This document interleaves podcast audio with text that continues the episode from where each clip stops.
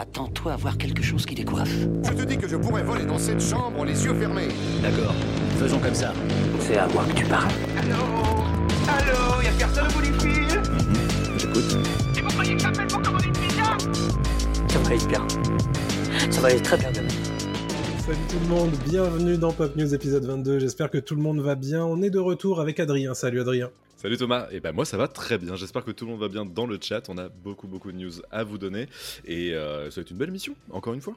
Effectivement, alors Pop News qu'est-ce que c'est? C'est le récap hebdomadaire de votre actualité pop culturelle du moment. Avec Adrien on vous fait le récap des brèves en début d'émission, puis le point box-office. d'Adrien, un gros sujet que cette semaine on a décidé de dédier à euh, Pixar. Les studios Pixar sont-ils désormais à la traîne alors qu'ils ont été le fleuron de l'animation pendant très longtemps? Ensuite, je vous ferai mon radar des sorties de la semaine et puis quelques recos. On va vous parler notamment d'Asoka et de Loki. Allez, euh, comme d'habitude, on vous rappelle que le meilleur moyen de nous faire connaître, c'est de parler de nous autour de vous, bien évidemment, mais aussi d'interagir sur les réseaux sociaux euh, là où on est, à savoir sur Twitter, sur YouTube, sur Dailymotion, sur TikTok, sur Instagram, sur Facebook, sur Twitch, tous les lundis à 20h30. N'oubliez pas de follow la chaîne Twitch. Par exemple, ça peut être une très bonne idée pour nous voir en direct enregistrer cette émission et les petits couacs de début d'enregistrement, voilà, ainsi que quelques petits rabs en fin d'émission en général. Allez, c'est parti, n'oubliez pas sur les plateformes de podcast, les étoiles, les commentaires, c'est très important. Merci à tous, comme ça on pourra conquérir le monde. Oui. C'est parti tout de suite pour les brèves. Adrien, tu vas commencer par nous parler d'un potentiel film Cyberpunk 2077. Exactement, avec CD Projekt Red, donc le studio qui développe euh, Cyberpunk, qui a aussi développé The Witcher en jeu vidéo, qui vient d'annoncer une collaboration avec la société Anonymous Content pour développer un projet de live action basé sur le jeu vidéo Cyberpunk 2077. Pour ceux qui ne le savent pas, et je ne le savais pas non plus, Anonymous Content en fait est connu pour avoir produit des séries comme True Detective et Mr. Robot, ainsi que des films oscarisés comme The Revenant et Spotlight, rien que ça. Donc déjà, ça Ah oui. inspire un, un peu confiance euh, pour un- une adaptation de Cyberpunk 2077. Pour l'instant, le projet est encore à un stade préliminaire euh, dans son développement et il recherche en fait un scénariste pour commencer l'écriture du film. Bien sûr. Euh, on sait que Cyberpunk et euh, notamment CD Projekt Red, ils sont pas étrangers au fait de développer l'univers avec d'autres médias. Ça avait Mhm. été le cas avec la série animée Cyberpunk Edge Runners sur vrai. Netflix. D'ailleurs, on avait fait une petite critique. C'était l'une de nos premières critiques sur Quasi il y a un an à peu près. Il y a un an, exactement. Il y a un an, on n'avait pas trop aimé hein, dans mes souvenirs. Et, euh, et bah, en fait, le studio nous tiendra au courant d'ici euh, quelques temps de l'avancée du projet, mais pour l'instant, c'est que les prémices. Mais on pense que ça va intéresser beaucoup de gens de savoir qu'il y a un film live action qui est prévu. Très bien, bah, l'univers du jeu se, se développe après euh, Phantom Liberty qui est sorti la semaine dernière sur toutes les plateformes next-gen.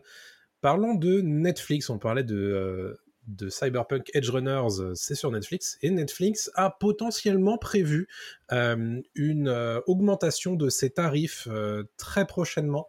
Euh, c'est ce que nous disent certains insiders euh, chez Variety qui euh, nous indiquent que euh, Netflix attendrait tout simplement la fin de la grève des acteurs pour annoncer une augmentation, une nouvelle augmentation de ses tarifs dans le monde, sachant que, bon, pour rappel, hein, Netflix c'est déjà pas donné. hein, à l'heure Mhm. actuelle en France, on est à 18 euros par mois pour euh, 4 écrans, on est à 13,50 euros pour deux écrans, on est à 9 euros pour un écran, et il y a le, le plan avec pub à 6 euros par mois. Donc tout ça, évidemment, ce serait dans l'objectif de tirer vers le haut euh, les... euh, les abonnements, on va dire, les plus chers pour pouvoir ramener les gens vers euh, les abonnements les moins chers avec de la pub. Donc visiblement, Netflix, qui s'était un petit peu mis en place comme l'anti-télé, est un petit peu en train de revenir au modèle de la télé, à savoir la publicité. Bon, c'est pas le seul. hein. Disney Plus a également fait une hausse de ses tarifs et annoncé une, euh, une offre euh, avec publicité. Donc voilà, visiblement, c'est le cycle qui se perpétue, tout simplement. À prendre avec des pincettes, évidemment, tout ceci n'est qu'une rumeur et n'a pas encore été annoncé officiellement. Parlons du Festival de Cannes avec un film qui nous intéresse beaucoup et qui pourrait faire ses débuts lors de la croisette. Ouais, un film qui est attendu par tout le monde, c'est Furiosa, euh, le préquel de Mad Max Fury Road, qui est euh, attendu au Festival de Cannes 2024. En tout cas, c'est ce que George Miller euh, souhaite. Il veut le présenter lors du Festival de Cannes. on rappelle que Anya Taylor-Joy jouera une version plus jeune de Mhm. Furiosa, qui avait été en fait jouée à l'époque dans Fury Road par Charlize Theron. donc le film a été tourné, le, le film voilà est, est en boîte pour l'instant. Comment George Miller bosse sur la là comment euh, les effets spéciaux et le reste en fait euh, du film. Mais euh, on sait que c'est un film très très attendu parce qu'en 2015 euh, Fury Road avait été avait été présenté au festival de Cannes aussi. Vrai. ça avait été un gros gros succès. Ça avait été un succès public ça avait été un succès critique euh, à l'époque. Et euh, on se doute bien que euh, il pourrait réitérer la chose presque dix ans après la sortie de Mad Max Fury Road avec Furiosa. En tout cas personnellement j'ai très très hâte de voir ce que ça va donner Sans doute un des gros films attendus euh, pour 2024, euh, bien entendu. Ouais. Une série qui est très attendue, c'est la prochaine de Vince Gilligan. Vince Gilligan, c'est le créateur de Breaking Bad et co-créateur de Better Call Saul, qui travaille à l'heure actuelle sur une nouvelle série pour euh, Apple TV+, de mémoire, exactement euh, dont, euh, dont il donne quelques informations sans trop en dire non plus, mais la suite ne sera pas du tout liée à euh, Breaking Bad puisque bah il y aura euh, ni euh, méthamphétamine ni crime a priori.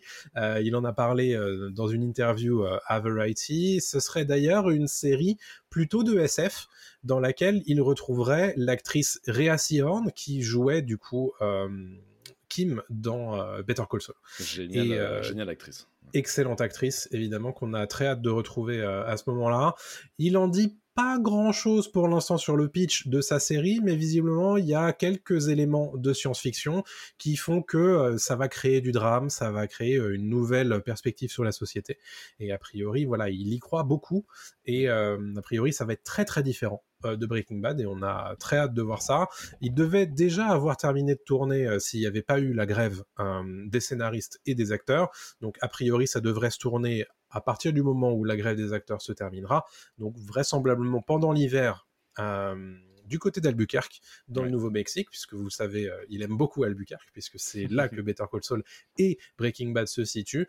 Et euh, bah voilà, tout ça, ça va se dérouler sous nos yeux sur Apple TV+, vraisemblablement plutôt fin 2024, début 2025, j'imagine. ouais il y a de grandes chances en tout cas j'ai très très hâte aussi de découvrir ça de fou. Euh, un film dont on a hâte, on est peut-être un petit peu circonspect quand même, c'est Fantastic Four, les 4 Fantastiques, le retour. On a quelques informations désormais. Exactement, on a quelques informations. En fait, c'est le réalisateur euh, Matt Shackman qui a confirmé que le tournage de Fantastic Four aura lieu à Londres l'année prochaine. Sauf que tout ça dépend évidemment de la résolution de la grève SAG-AFTRA Bien des sûr. acteurs. Bon, il y a de grandes chances que la grève voilà, s'arrête euh, assez prochainement. Donc, euh, il y, a, il y a de fortes chances que ça se passe euh, plutôt bien du côté de Marvel avec le tournage des, des Fantastic Four. Mais euh, le casting n'a toujours pas été annoncé en raison de la grève. Donc en fait, ils savent déjà avec qui euh, ils vont tourner. On sait déjà qui sera la famille, euh, voilà, incarnée euh, Mhm. par Marvel dans le MCU. Mais il va falloir prendre son mal en patience. Il va, il va falloir attendre la fin de la grève des acteurs pour avoir des noms qui vont apparaître. Il y a quelques rumeurs en ce moment hein, qui circulent. On va pas vous les donner parce qu'en fait, il y a beaucoup de noms qui circulent. Oui. Il y avait par exemple du Adam Driver qui traînait. Il y avait des choses comme ça. Mais bon, pour l'instant. Rien de, rien de sûr. Ouais. Euh, et il poursuit le réalisateur Shackman en indiquant que le film euh, sera différent de tout ce qu'on a vu dans l'univers Marvel, tant en termes d'histoire que d'approche cinématographique. Bon, Oui. hein, voilà. Le, le- le pipeau est, est sorti. Euh, on verra bien ce que ça donne. En tout cas, on l'espère. Et pour finir, on, on précise que le film est prévu pour euh, un lancement en mai 2025. Donc, il va falloir prendre son mal en patience Ouais. avant de découvrir Ouais. La famille. On découvrira ça sur pièce, bien entendu. Exactement. Très bien pour Marvel. Passons côté Star Wars, hein, évidemment.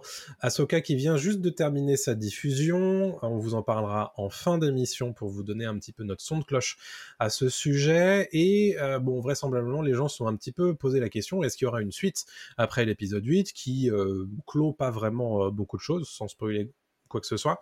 Euh, et en fait, très honnêtement, moi je m'attendais à ce que la suite, ça soit euh, le film qui a été euh, annoncé par Dave Filoni à la Star Wars Celebration cet été. Ça me semblait logique puisqu'une saison 2 d'Ahsoka n'a pas encore été euh, annoncée et que à la fin du générique d'Ahsoka, il n'y a pas écrit Ahsoka reviendra pour une saison 2, Hmm. euh, ce que fait d'habitude Disney+.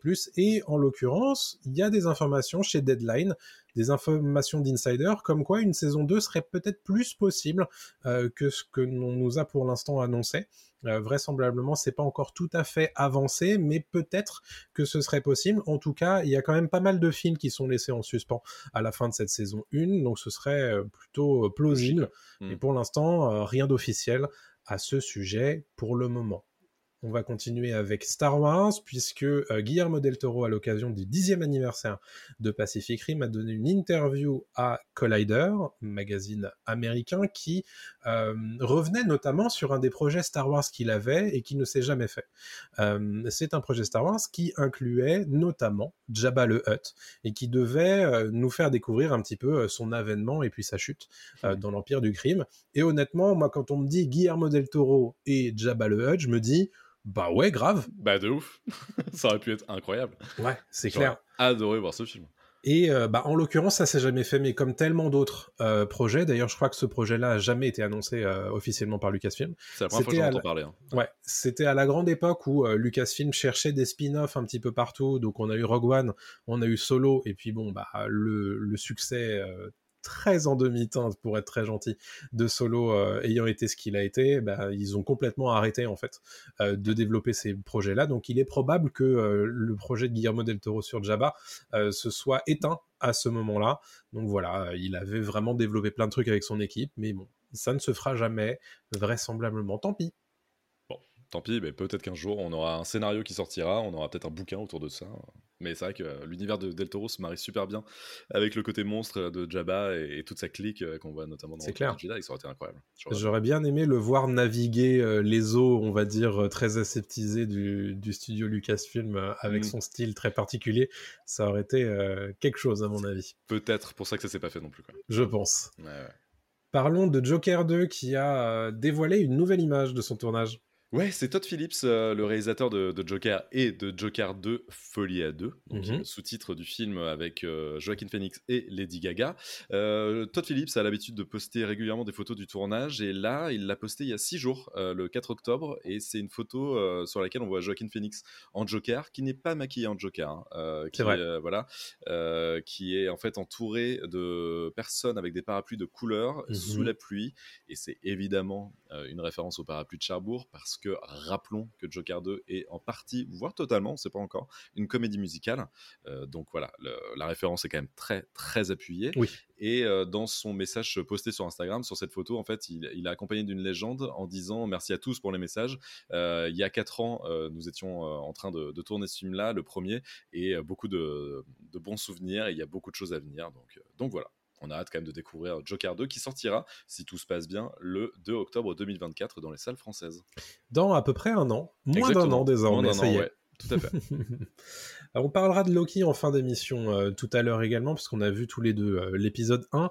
Euh, on voulait revenir un petit peu sur une information, puisqu'au moment où on vous a publié une vidéo au sujet de Loki sur YouTube et Dailymotion, d'ailleurs allez la voir, on se demandait comment ils allaient gérer les problématiques, on va dire, avec la justice de Jonathan Majors, et il se trouve que bah, le producteur exécutif de Loki s'est exprimé sur la question en disant que, bah, en fait, ils n'ont pas géré la question. Ils avaient déjà tourné euh, à peu près tout. Il n'y a pas eu de euh, photographie euh, supplémentaire, il n'y a pas eu de reshoot, comme on dit, de Loki saison 2. Et donc, ils avaient, on va dire, raconté ce qu'ils avaient à raconter dans le, tournage principal. Et donc, ils n'ont pas eu besoin d'avoir un tournage supplémentaire. Donc, tout ce qui était écrit pour Jonathan Majors et donc Kang dans Loki saison 2 a été utilisé et va l'être dans le montage terminé. Et évidemment, comme d'habitude, la pirouette habituelle, c'est bah, j'en sais pas plus que vous à l'heure actuelle. Hmm. Donc, euh, bon, on se permet pas de, euh, de, faire quoi que ce soit à ce sujet. Donc voilà, comment, comment euh, Marvel a géré le cas de Jonathan Majors? Bah, on a la réponse désormais. ils ont rien fait, tout simplement. ils sont en attente. Ils attendent le procès. Ils attendent le procès. Exactement. Hmm. Donc évidemment, on imagine que si la fin du procès n'est pas heureuse pour Jonathan Majors, que Marvel va certainement sévir. On imagine. Couper la tête. Exactement. Eh oui. Parlons euh, du projet Star Trek par euh, Quentin Tarantino, euh, qui s'est pas fait, hein, on est d'accord, mais Non, non. il avait des idées en tout cas. Ah oui, il avait beaucoup d'idées. En fait, non, pour rappel, il y a quelques temps, quelques années, en fait, il se murmurait que Quentin Tarantino était sur un film Star Trek. C'est confirmé hein, qu'il était vraiment en train de bosser sur un film Star Trek. Ça aurait pu être son dernier film, parce qu'il annonce depuis assez longtemps que son dixième film sera son dernier. Mais bon, ce sera pas celui-là. Mais on a appris quelque chose très récemment par Lindsay Anderson Beer, en fait, qui a participé à l'écriture du projet inachevé de Quentin Tarantino pour un film Star Trek et qui euh, s'était penché dans le Hollywood Reporter. En fait, on apprend que Tarantino avait des idées, mais vraiment assez dingues pour le film. Euh, à chaque fois, il débarquait en salle de, de réunion et en, en salle de- avec les scénaristes pour expliquer euh, plein de projets différents, plein d'idées. Pour, c'était complètement barré, hein, d'après ce qu'il a dit. Mhm. On aurait pu avoir un- vraiment un Tarantino dans l'espace. Très honnêtement, c'est ça en fait si on traduit. Ce qu'on aurait adoré voir. Personnellement, j'aurais adoré Grave. voir un Tarantino dans l'espace. Malheureusement, en fait, ça ne s'est pas fait et euh, ce projet euh, avait été développé à l'époque et présenté même par J.J. Abrams en décembre 2017. Euh, mais Paramount a mis, bah voilà, a mis le, le holà là-dessus, dit- a dit non, a dit c'est mort, on, on ne le fera pas. Et euh, par contre, un Star Trek 4 euh, plus classique est actuellement en préparation avec Chris Pine, qui reviendra toujours dans, le- dans la peau du capitaine Kirk, euh, toujours du côté de la Paramount, mais on aura plus de nouvelles de casting d'ici quelques temps. C'est ça. Et on en parlait la semaine dernière, a priori ils sont en train de travailler sur un reboot également, hein, côté, euh, côté Star Trek. Ouais. Voilà, euh, voilà où on en est pour l'instant. Euh, du côté de euh, Star Trek et la licence, en tout cas euh, filmique, pour l'instant on est un petit peu en, en attente de ce point de vue-là. Passons à ton point box-office, Adrien, si tu le veux bien. Yes, avec beaucoup de films cette semaine et plusieurs entrées dans le, dans le box-office, notamment Le règne animal, film français avec Romain Duris qui vient de sortir et qui cumule déjà plus de 180 000 entrées sur 427 copies au terme de son premier week-end. Donc on n'a même Mhm. pas la première semaine encore, mais c'est déjà beau d'avoir fait 200 000 entrées sur un seul week-end euh, Ouais. pour un film de genre. Déjà précisons que c'est un film vrai. de genre. Euh, c'est un film qui a pas eu une, promotion non plus énorme, je trouve Non. et euh, qui est très bien vu par la critique. En tout cas, il est salué par un bon nombre de critiques et le public a l'air de répondre présent. Donc ça fait très plaisir de voir qu'un film de genre français continue à, à cartonner. Pareil, en fait, on rappelle aussi que Romain Duris c'est pas un, est un habitué des films de genre parce qu'il avait joué dans, dans un film. C'était pas le brouillard, comment ça s'appelait déjà ce film La Brume. La brume, merci. La brume, qui, se- voilà, qui se passait dans Paris avec une brume euh, meurtrière, etc. Donc euh, donc c'est cool qu'on tente des films de genre en France.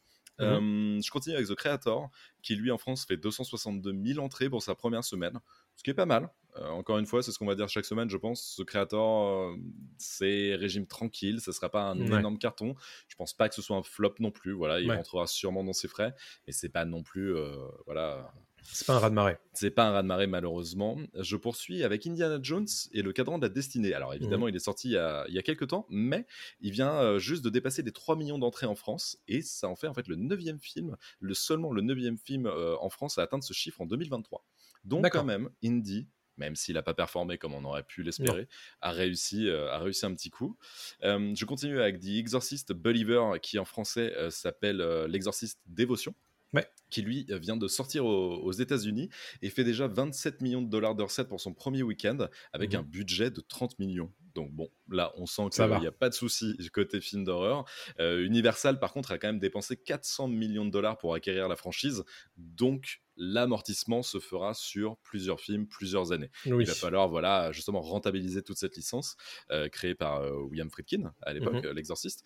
William Fried- Friedkin qui déteste. Alors William Friedkin est mort très récemment. hein. Ouais. Et pour la petite histoire, euh, voilà, William Friedkin est très, était très déçu avant de mourir que euh, la licence se poursuive euh, sans lui et que ce soit le mec qui a fait Halloween, les nouveaux Halloween, qui s'en occupe.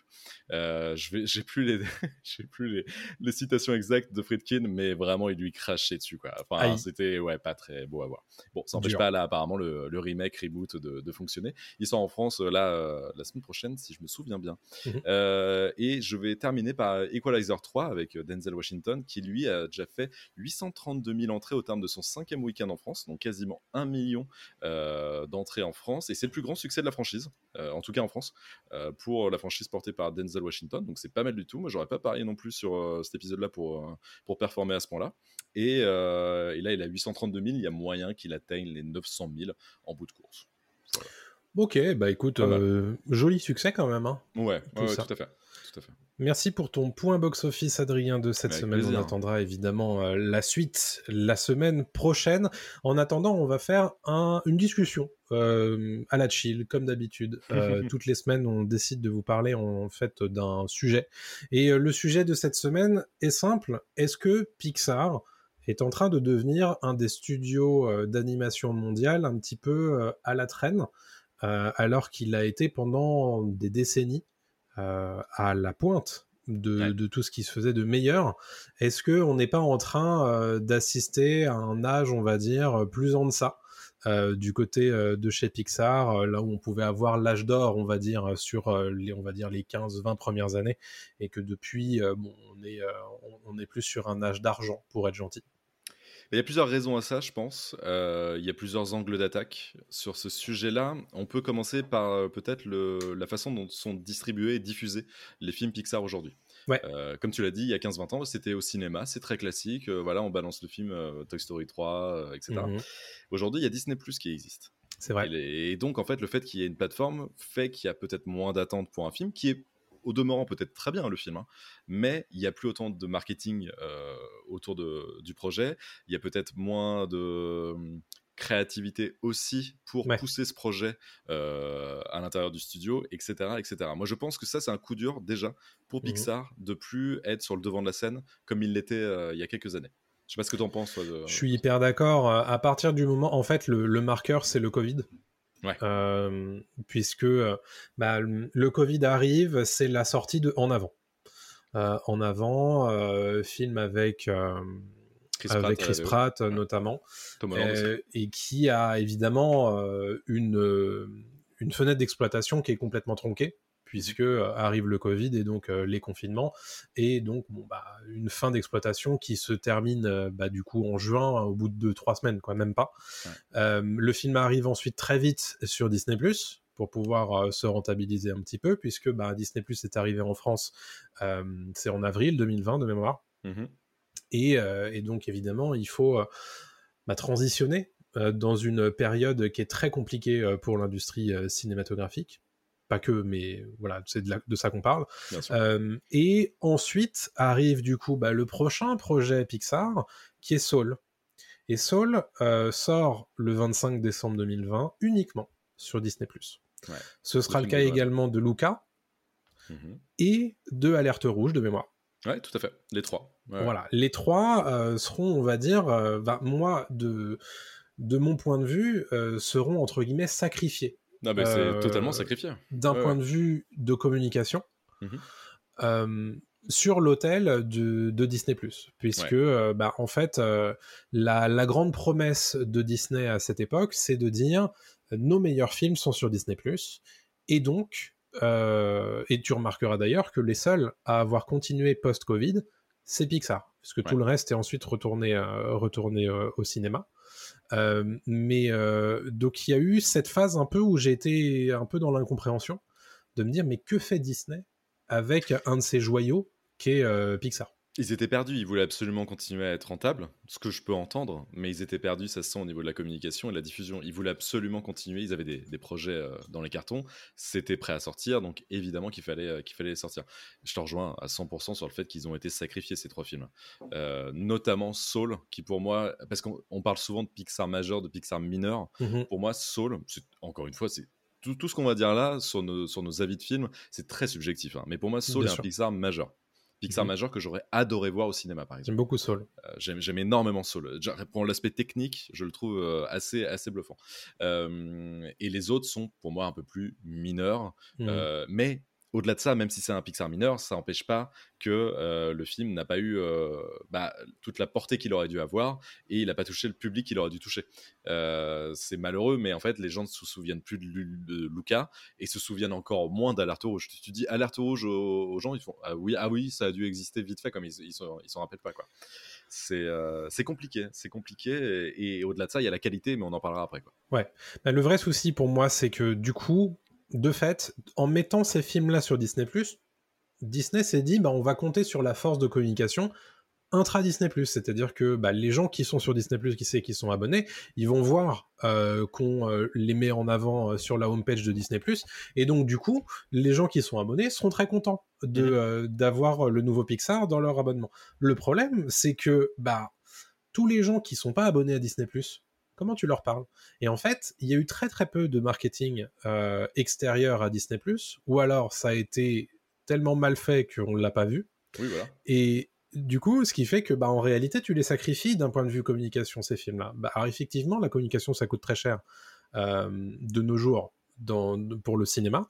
Mais typiquement, moi, je me souviens très bien d'une discussion que j'ai eue avec ma belle famille, belle famille qui a euh, des enfants euh, qui sont en âge d'aller voir tous les Pixar au cinéma et qui n'étaient pas au courant qu'il y avait un nouveau Pixar qui était sorti. Oui, parce que c'était plus en, en grande pompe, euh, il y avait, il y avait plus tout ça. Ce qui est très logique aussi, c'est parce que tu peux pas faire autant de communication si euh, le cinéma c'est là où les gens se déplacent. C'est quand même un événement, c'est comme aller au théâtre, c'est comme, c'est comme tout ça. Par contre, si tu restes chez toi, évidemment que c'est plus compliqué de toucher les gens parce que tu vas, il y a moins. Déjà, on avait plus d'interaction avec les gens, il y avait plus tout ça, donc c'est c'est extrêmement compliqué. Au-delà de ça aussi, je trouve que cette communication euh, faite exclusivement pour les plateformes a, euh, a desservi les films qui sont ensuite sortis au cinéma. Euh, les, les autres films Pixar, parce qu'on a eu d'autres films Pixar qui ensuite, après le Covid et toute cette phase-là, Mhm. sont sortis au cinéma, et notamment Buzz l'éclair Ouais. et Élémentaire. C'est les deux autres films, c'est les seuls qui sont sortis au cinéma depuis euh, la- Oui. le Covid et que Disney a mis en place cette, euh, cette communication euh, exclusivement sur, sur la plateforme Disney+. En fait, le problème de ça, Buzz l'éclair était un four, mais genre vraiment un four, genre Mm. euh, ça n'a pas marché du tout. Élémentaire est un cas particulier. Élémentaire Oui. est un cas particulier parce que c'était un four. Et tu- alors, encore une fois, je vous invite à écouter notre critique. Toi, tu avais plutôt bien aimé, moi, j'avais vraiment pas aimé du tout. Ouais. Mais encore une fois, c'est pas c'est pas le sujet de ce truc-là. Euh, Le, le sujet, c'est que je pense que Élémentaire n'a pas marché parce que Disney a dû être frileux sur la communication autour d'Élémentaire et donc n'a pas justement euh, rassemblé toutes ses armes pour, euh, pour en parler. Et Élémentaire a, a commencé, c'est un slow burn, hein, ça, on, on dit ça, en fait, ça, ça a commencé tout doucement. Et puis en fait, au fur et à mesure, on s'attendait à un Mm. four, mais les gens, avec le bouche à oreille, se sont réveillés, sont allés au cinéma et le film est devenu rentable. Et le film, en fait, finalement, est rentré dans ses frais, il n'y a pas de souci. quoi. C'est intéressant comme, euh, comme façon de voir les choses. Ouais, Bah, c'est vrai qu'on n'en a plus trop hein, des, des succès comme ça euh, de nos jours euh, au cinéma, parce que le cinéma de 2023, et- mais ça existe depuis quelques années déjà, c'est on donne tout pour que le blockbuster fonctionne de fou sur ses deux premiers week-ends. Mhm. Et après, bon, s'il s'éteint, c'est pas très grave, il se sera déjà rentabilisé d'ici là. Et euh, bon, s'il a un, un succès pendant 15 semaines à la Avatar 2, bon, bah ça c'est le rêve. bien Mais en l'occurrence, euh, les films Pixar, on attendait d'eux de tout cartonner euh, pendant une période euh, étendue, mais surtout de se rentabiliser très vite, euh, ce qui n'a pas du tout été le cas d'Élémentaire, parce qu'Élémentaire, on le rappelle quand même, c'est euh, les chiffres euh, les plus bas d'un lancement Pixar euh, depuis le, début quasiment du studio.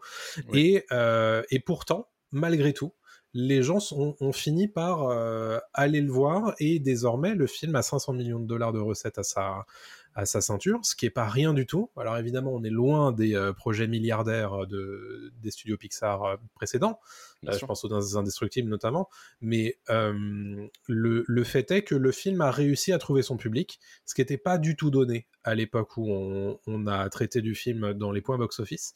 Et donc, quelque part, le succès tardif d'élémentaire interroge sur la stratégie euh, de, de Pixar et de Disney, puisque le film, pareil, a trouvé très très vite son public sur Disney+. Il a fait 60 millions de, de visionnages euh, sur son premier jour, ce qui est plus que Gardien de la Galaxie 3 et ce qui est plus que euh, La Petite Sirène, qui avait pourtant été produit ex- exclusivement pour Disney+.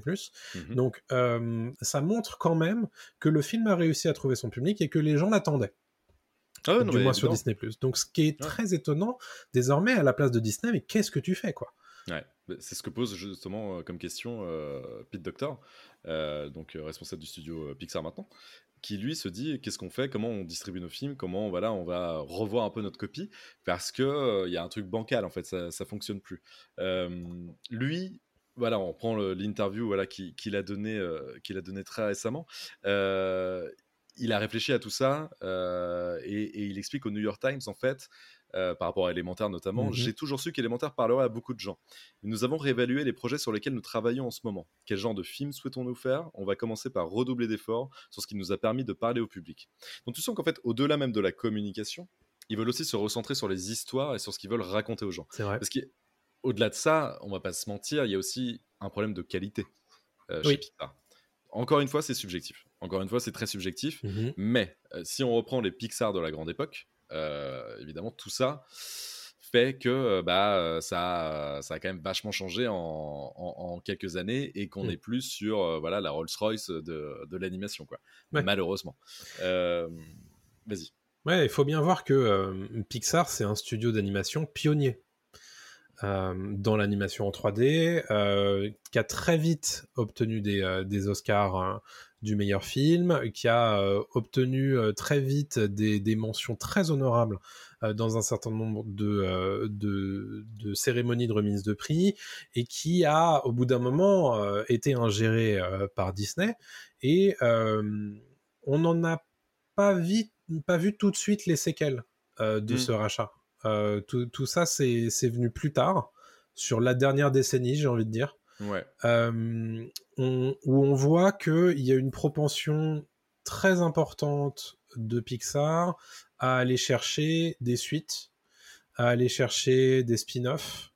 euh, par euh, Ça, ça, m'a. Alors, les suites, ça me dérange moins parce que tu vois, Toy Story 2 est une suite incroyable et Toy Story 3 encore plus. bien sûr. Euh, c'est plus au niveau, par exemple, de, de films qui tentent des choses, mais qui ne parlent pas du tout au public. Par exemple, Le Voyage d'Arlo, ça ne fonctionne pas du tout. Les gens s'en fichent de ce film, il n'existe euh, même pas dans l'esprit des gens pour, euh, tu vois.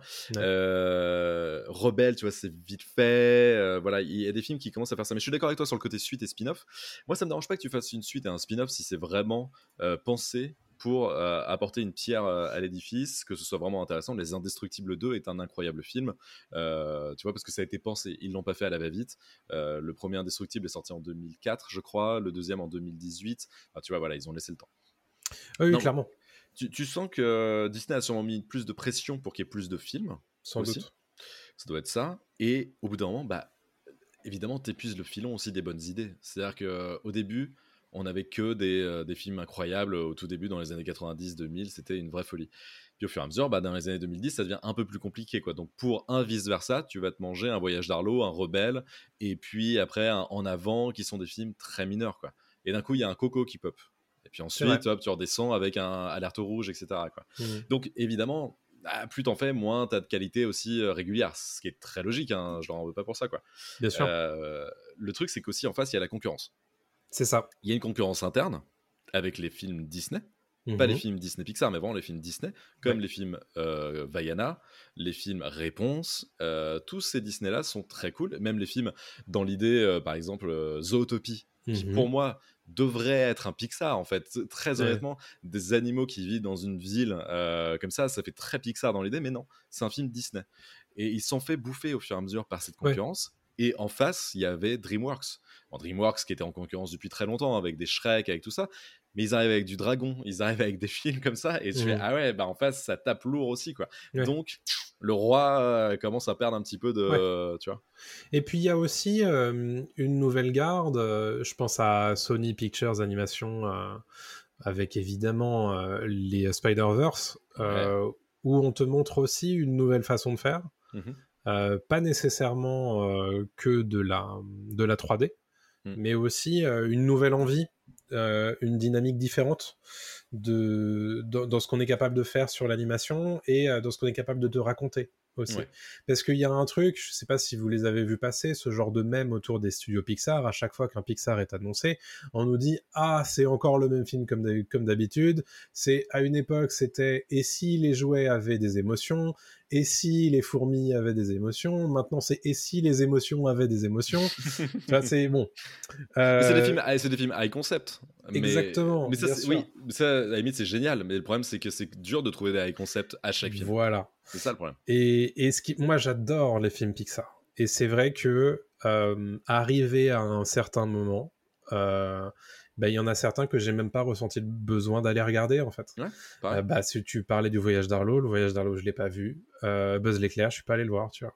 Mm. Et, et c'est des films comme ça où, euh, où parfois je regarde l'abondance et je me dis, ouais, ce film-là, je vais, je vais trop, euh, je vais trop adorer. Moi, il y a, Mm. y a des films encore euh, récents hein, de, de chez, euh, de chez Pixar qui réussissent à, à m'émouvoir.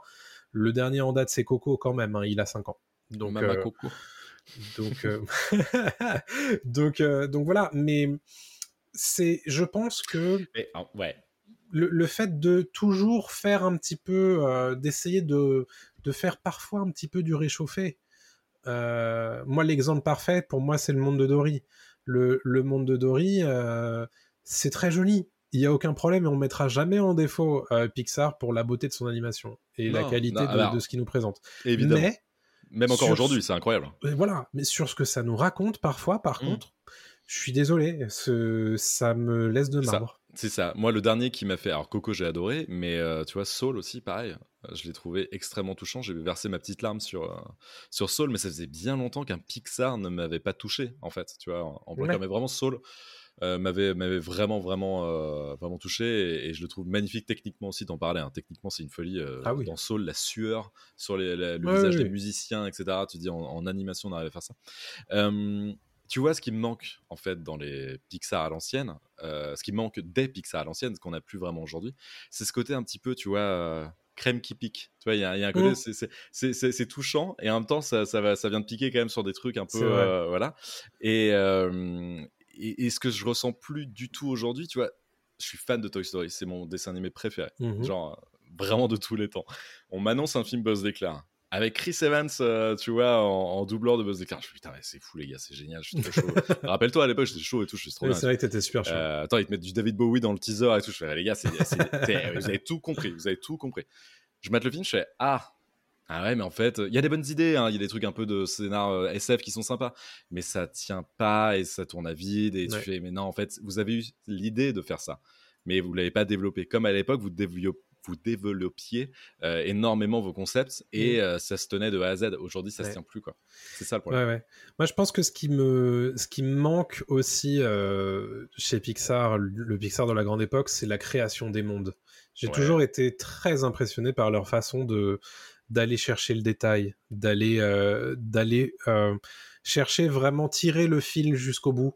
Tu vois, on, on aime ou on n'aime pas Cars, mais honnêtement, Cars c'est dingo comment ils font un, un- un monde de leur high concept quoi. Mais oui, bien sûr. Et, et ça, c'est vrai que euh, Ah, c'est si pas un je- mauvais film, hein, le premier. Moi, j'aime bien. Ouais, ouais, mais Ouais. carrément, tu vois. Mais c'est vrai que là-dessus, moi, il m'avait euh, il m'avait choqué. Alors évidemment, euh, je préfère les les Pixar qui te racontent quelque chose. Genre Voilà. évidemment, Wally, comment tu veux Bon, en, fait, on a plus là ça. où, tu vois, c'est Non mais, ouais, mais là c'était le Golden Age. hein, euh, C'était à l'époque ils te sortent euh, là-haut. En Alors Wally c'était en 2007-8, je sais plus un truc comme ça, et juste après ils te sortent là-haut.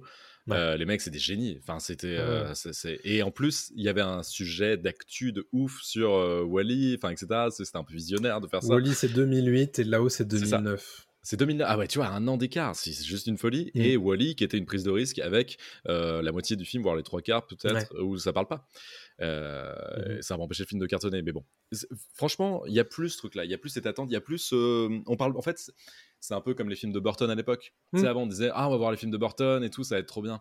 Maintenant, enfin, avant, on disait, ah, on va voir les- les- un Pixar, c'est le dernier Pixar, il va forcément être cool. Mais en fait, plus personne dit ça aujourd'hui. T'es plus hypé, on n'est plus hypé par le Pixar, malheureusement. Parce que pour moi, le vrai souci vient d'un trop-plein, peut-être, à cause de. Disney, toujours Disney, c'est toujours la faute de Disney, Euh, et, euh, et de la concurrence qui, elle, a vraiment s'est retroussé les manches. Et elle propose vraiment des beaux trucs, quoi. Ouais. Euh, moi, je suis plus hypé pour un Dragon 3 que pour, euh, tu vois, euh, le voyage d'Arlo, qui ont dû sortir à la même période, je pense, un truc comme ça. C'est possible, ouais. Euh, ouais, vraiment, enfin, ou Dragon 2 à l'époque. Mm. Je sais pas. En avant, je sais- pour ceux qui l'ont vu, en avant, c'est mignon, quoi. Mais en avant, pour moi, c'est un Disney, juste Disney, c'est pas un Disney Oui. Pixar, quoi. Tu vois Mais en fait, je pense. Alors, je sais pas à quel point c'est vrai, et je pense que c'est juste une conjecture de ma part, mais j'ai l'impression que depuis le rachat, il y a certainement eu des synergies qui sont allées plutôt dans le, pan- dans le sens de Disney, Hmm. plutôt que dans le sens de Pixar. Ce qui fait que certainement qu'il y a eu une potentielle fuite des cerveaux de la part de Pixar euh, vers chez Disney, et ce qui fait que très vite, en fait, le, le studio d'animation Disney 3D, parce qu'à l'époque du rachat de Pixar, euh, Disney faisait encore de l'animation 2D, euh, a sans doute permis de regravir une marche supplémentaire Hmm. et de d'arriver à niveau, voire même de dépasser Pixar par euh, par certaines ambitions. Alors par contre, je trouve que sur les les pitchs, il y a toujours des trucs intéressants chez Disney, mais sur les sur les scénars, par contre, c'est toujours un petit peu pauvre euh, côté euh, côté Disney animation. En général, très. Ouais, ouais, c'est vrai que c'est assez pauvre. Je suis d'accord avec toi. Mais ça devient le cas aussi sur les Pixar. Oui. Euh, t'as, t'as des trucs assez, assez intéressants. Évidemment, il y a toujours le deuxième euh, niveau de lecture dans, la- dans les Pixar. Mais Oui. ça, tout le monde, tout le monde l'a copié aujourd'hui. Donc finalement, Oui. bon, c'est très rare quand même d'avoir un truc extrêmement basique fait que pour les enfants dans un dessin animé aujourd'hui. Mhm. Euh, donc ça, c'est plus leur apanage non plus. À l'époque, s'ils avaient ce truc-là où les adultes étaient trop contents d'emmener leurs enfants parce que eux aussi allaient se marrer. Ouais. Euh, donc c'est plus leur patte à eux. Euh, je pense qu'ils ont moins d'idées aussi, ou peut-être que Disney leur donne moins le temps. Et il y a aussi un Ils sont peut-être bridés aussi hein, dans leur créativité. Peut-être aussi, je, je veux pas tirer de conclusion là-dessus, je sais pas, Mm. hein, mais voilà. Et il y a aussi le, le fait que l'assetteur, le, le, le Mhm. comment, créateur de, de Pixar, euh, donc qui était quand même euh, le patron de Pixar pendant des années et des, euh, des- et des années, euh, ne fait plus partie des effectifs parce qu'il s'est fait, il s'est fait dégager pour, parce qu'il s'est fait cancel en fait, euh, pour comment. potentiellement attouchement etc etc quoi on va pas rentrer dans le détail mais, Ouais, ouais, mais en gros c'était ça une affaire, une affaire sexuelle et de, et de harcèlement sexuel notamment. Voilà. au travail. Est-ce que euh, quand tu parles le patron et le. Bah, c'est quand même la figure, hein, l'assetteur, hein, pendant des années hein, de, de Pixar. faut reprendre les choses en main. Peut-être que c'est compliqué aussi. Pete Docter est un super euh, créateur et réalisateur de films, mais euh, est-ce qu'il a la- tu vois, le- Ouais. les épaules pour tenir un studio entier? Oui. Et puis il faut bien voir aussi que l'animation c'est un temps extrêmement long. Ah euh, pour produire un film, que on valide des idées 5-6 ans après la, enfin avant la sortie du, du film euh, en lui-même, qu'il y a des passes énormes et extrêmement répétées de validation, Mhm. et que évidemment on fait valider euh, toute la chaîne hiérarchique de, de Disney, et que bah de fait on est peut-être moins agile euh, pour un studio comme celui-ci qu'on ne l'a été euh, avant. Ouais. Et, euh, et aussi, effectivement, peut-être que euh, bah, quand tu quand tu quand tu perds en 2018 le on va dire le père fondateur de, de ta de ton studio, bah il y a un vide euh, qu'il faut euh, qu'il faut combler et euh, comment est-ce que tu fais pour faire monter on va dire en grade certains certains autres et, euh, et comment on leur apprend le métier. Et, euh, alors moi, j'ai aucun problème avec Pete Docter, mais c'est vrai que bah, sur sa période-là, euh, on, on a peu de, euh, de, de franches réussites Oui. euh, côté, côté Pixar, même si, bah, voilà, en fait, tous les, tous les films qu'on a vus là, euh, jusqu'à Élémentaire, sont très probablement des films qui avaient été validés euh, euh, Par euh, la précédente incarnation du studio, à mon avis. Peut-être peut-être élémentaire est passé est le premier qui a validé Pete. Probablement. Peut-être, oui. Qui est l'un des derniers, donc il y a moyen. Mais, ouais. Mais en, en tout état de cause, c'est vrai que bah, la problématique, c'est que il faut il faut créer de la licence. Hmm. Il faut exploiter de la licence. On, on en a parlé la semaine dernière euh, dans, dans notre sujet euh, autour des, des franchises. Et euh, mais à côté de ça, et c'est quand même assez rare pour le noter, Pixar est encore en mesure de proposer des, des scénarios originaux. Euh, malgré tout. Moins, moins originaux Moins. qu'avant, quand même. ouais. Mais, Je- mais dans le sens où c'est pas une adaptation, c'est pas une suite. euh, Oui, oui, tout à fait. Par contre, je suis entièrement d'accord là-dessus. Euh, oui, oui, non, évidemment. Et heureusement quand même, parce que c'est quand même leur truc à eux. Enfin, Ah oui. s'ils le font pas, c'est qu'il y, a- y a un petit souci.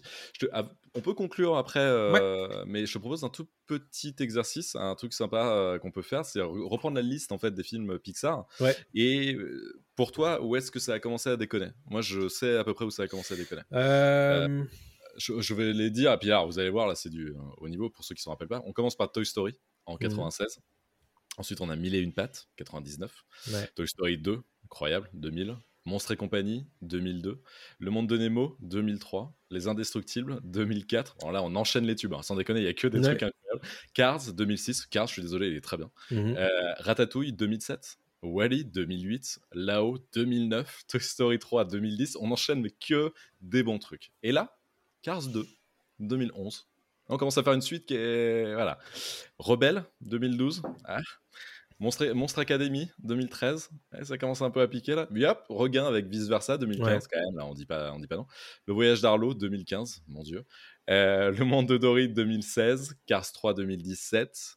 Et après, tu as Coco 2017, Les Indestructibles 2 2018, Toy Story 4 2019, En avant 2020, Soul 2020, Luca 2021, Alerte Rouge 2022, Buzz l'éclair 2022, Hmm. Élémentaire 2023. Pour moi, ça commence à déconner à partir de, Re- à partir de Cars 2 en 2011. Ouais. Oui, Ils je suis ont- assez d'accord avec ça. Cette du faible en fait. Mais... C'est à ce moment-là qu'on a commencé à parler de Pixar majeur et Pixar mineur en fait. Oui, c'est vrai. Oui, avant ça, il y a que des Pixar majeurs. Incroyable jusqu'en 2000, Hmm. euh, jusqu'en 2011 avec Cars, c'est que du major, c'est fou. Quoi. Et, Je suis d'accord. Et, en fait, ça rejoint ce que tu disais tout à l'heure sur le côté suite et spin-off. Il y a un peu de ça en fait. C'est à partir du moment où Il faut savoir que le rachat de, de Pixar par Disney est conclu en 2006. Donc, Ouais. euh, on va dire au Bah, plus ça fort. concorde, en fait. euh, au- ouais, ça concorde à peu près hein, sur, Ah oui. euh, sur les projets sur lesquels bah, Disney a certainement validé ensuite. Ah oui, c'est ça. Et, et voilà. Alors, moi, moi pour moi, il y a, il y a Cars 2 et Monstre Academy qui sont des signes. Oui. qui, qui sortent à deux ans d'intervalle. Ouais, et tu vois que. Alors, ça les empêche pas de faire des bons films derrière. hein. Euh, Non, évidemment. vi- Vice versa, il y a aucun souci. Le monde de Dory, tu vois. Pour moi, c'est ces trois-là. C'est euh, Cars 2, Monstre Academy, Le monde de Dory, sur un Oh. espace de. sur- Re- sur- Re- Rebelle est pas ouf non plus. Hein. Ouais, mais moi, j'ai- je... ça va. Rebelle, c'est une copie de Dragon pour moi. Tu vois ce que je veux dire J'ai une tendresse pour Rebelle, mais je comprends. Ouais. Je comprends ce que tu veux dire. Mais alors, pour moi, c'est vraiment le, le, si- le, le- les suites là. Ouais. euh, tu sens le cahier des charges.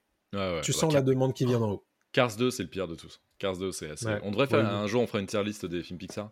Ouais, Euh. Cars, Cars 2, il est en bas, c'est là, direct. Genre, il y a même pas. Voyage d'Arlo, il est pas très loin, mais Cars 2, il est vraiment pas bien. Parce qu'au moins, le Voyage d'Arlo a cette idée un peu cool de se dire tiens, et si les dinosaures avaient continué à vivre euh, sur Terre quoi. Ouais.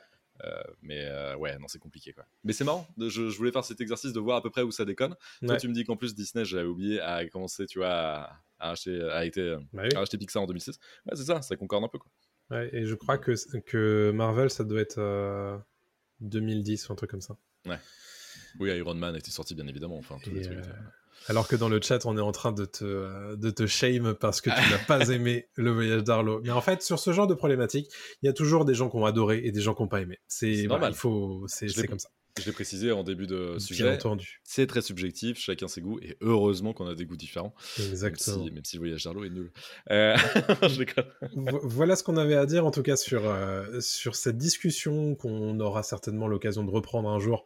Mais, euh, mais voilà ce qu'on avait envie de vous dire au sujet de Pixar cette semaine.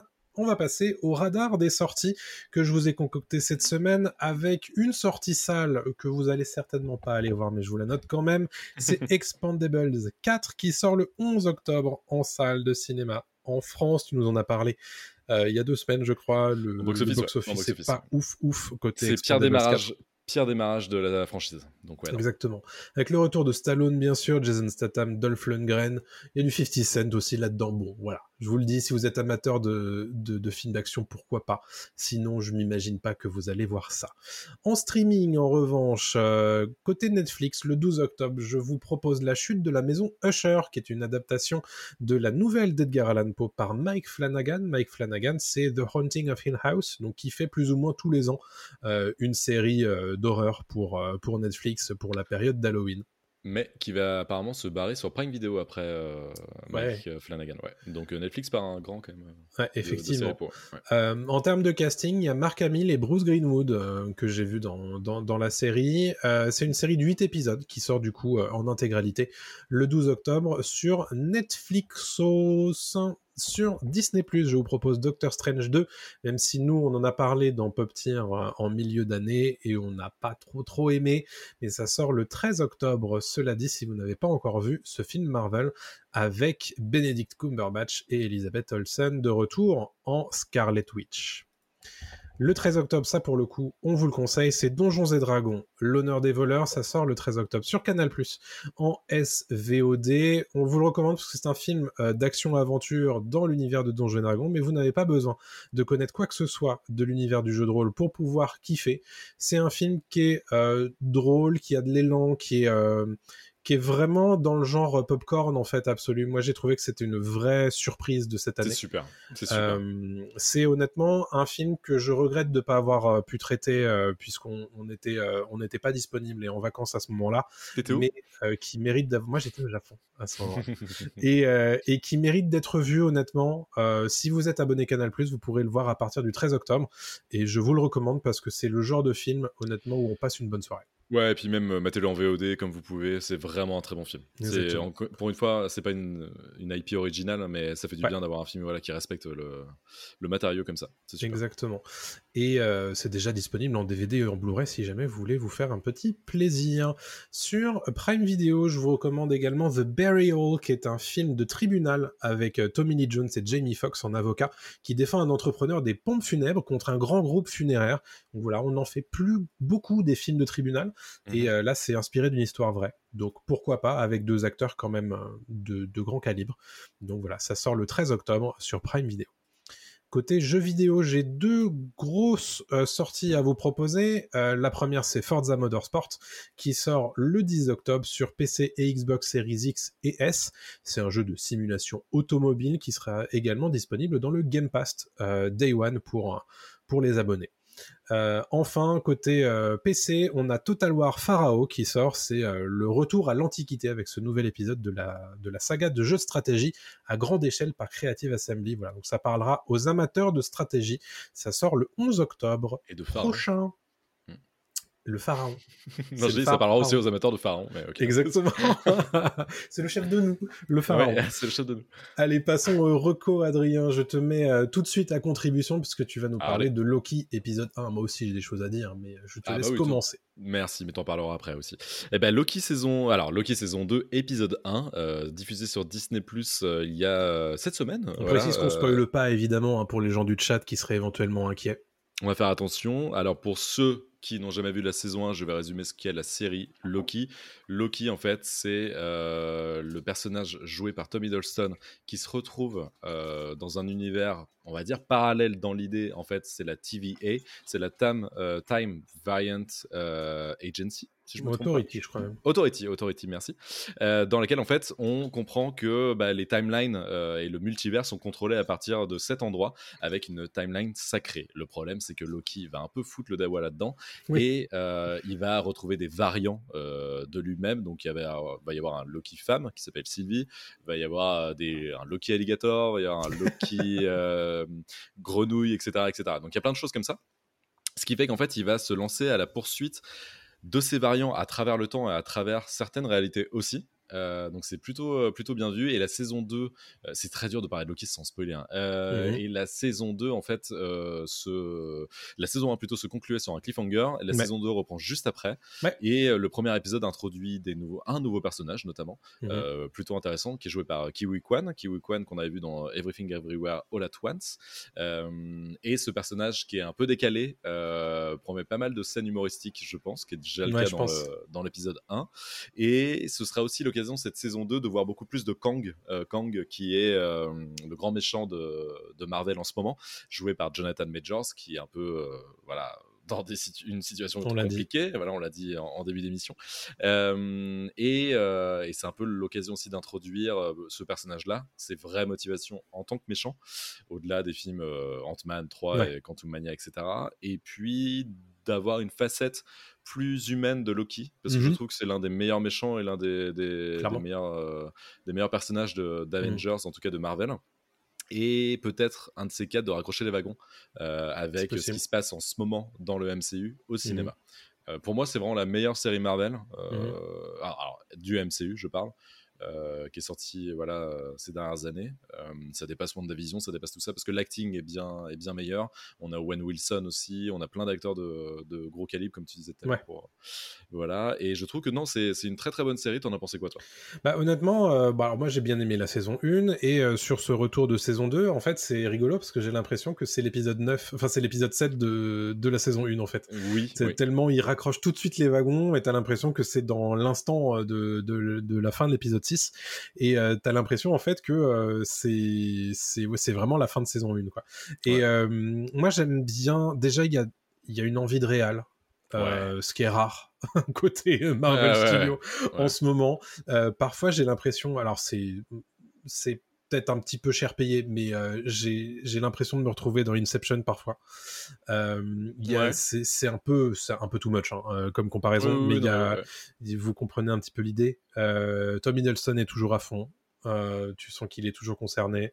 Je suis curieux de voir où va nous mener cette, cette saison 2, puisque bah, la saison 1, elle mettait vraiment en place Loki. Ça, faisait longtemps qu'on attendait d'en savoir un petit peu plus sur lui, et euh, j'ai l'impression que cette saison 2, elle va pas mal s'intéresser à sa relation avec euh, Sylvie Ouais. Oui, notamment.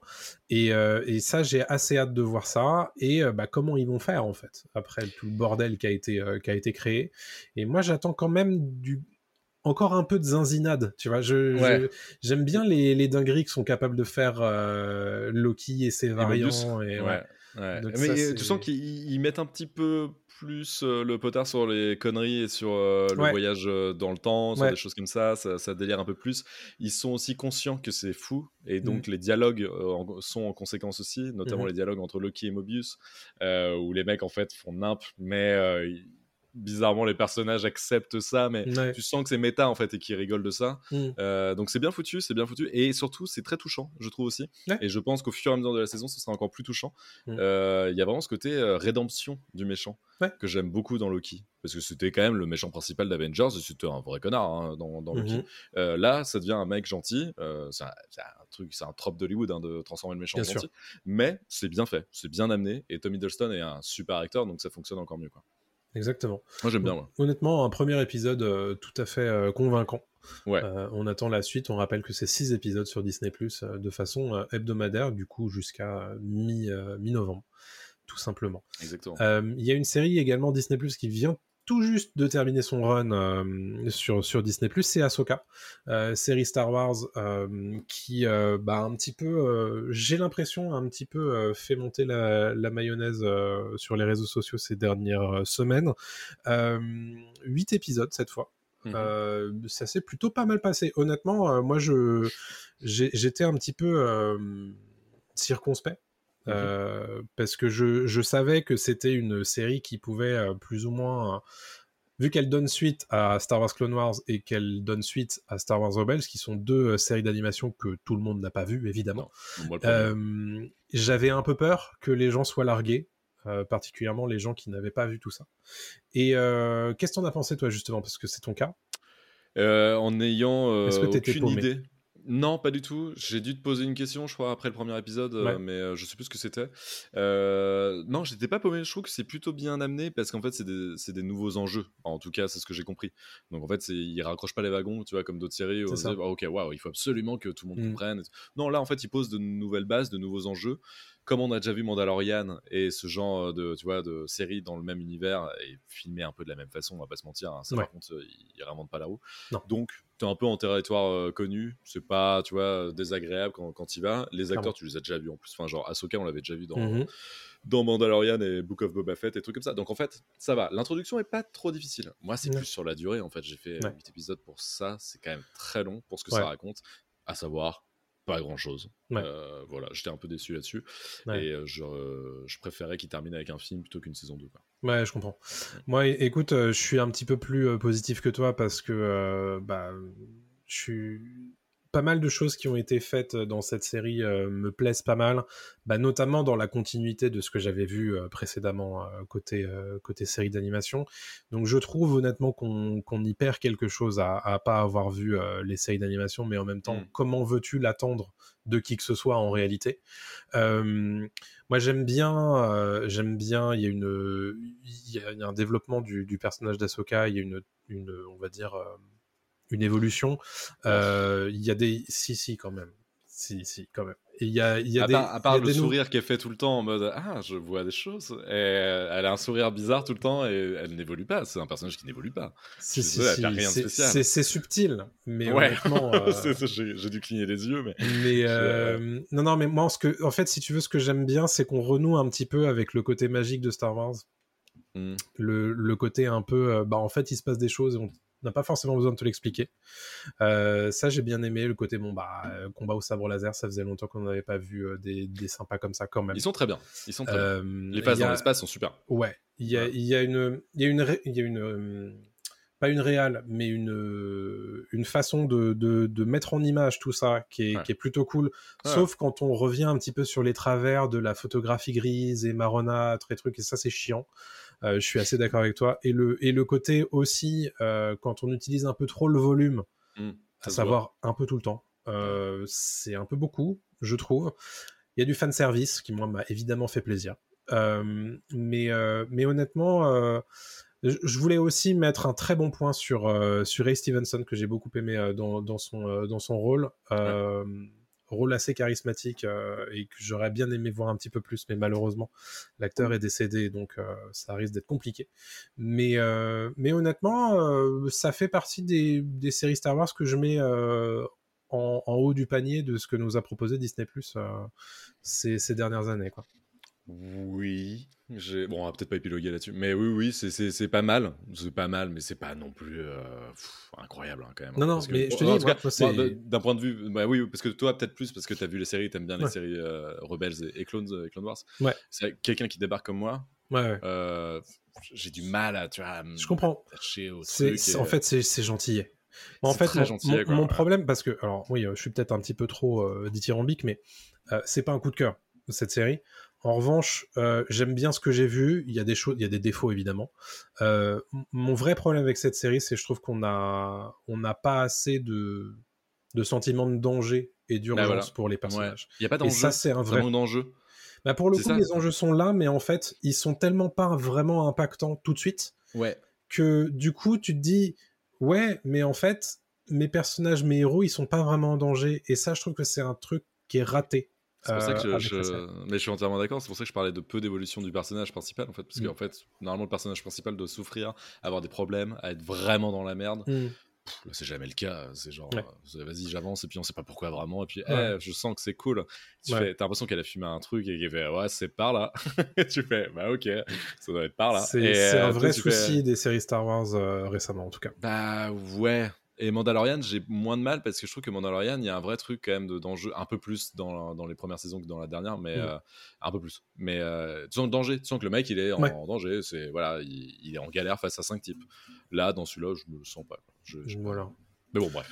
Bon, écoute, voilà ce qu'on avait, plus, euh, ce. Voilà, c'est moi j'ai moi j'ai bien aimé, mais je comprends qu'on que ça soit pas euh, un coup de cœur absolu, parce que c'est pas c'est pas un coup de cœur non plus pour moi, mais j'ai bien aimé ce qu'on m'a présenté. Euh, en tout cas, voilà ce qu'on pouvait vous dire sur Ahsoka et sur Loki euh, saison 2 épisode 1 cette semaine. On en a terminé avec cet Eh oui. épisode 22 euh, de Pop News. Merci évidemment à tous de nous avoir écoutés pour faire en sorte de mettre votre petite pierre à l'édifice de notre conquête du monde. Évidemment, le petit pouce en l'air, le petit commentaire, l'abonnement sur les différentes plateformes de podcasts et de réseaux sociaux. On parle de YouTube, de Dailymotion, de Twitch tous les lundis à 20h30, de TikTok, de euh, Twitter, de Facebook, d'Instagram. Et je crois que j'ai à peu près tout dit. N'oubliez pas les étoiles sur les plateformes de podcast. Et on se donne rendez-vous la semaine prochaine, tout simplement, pour votre prochaine dose d'actualité pop culturelle. Salut tout le monde. Salut à tous.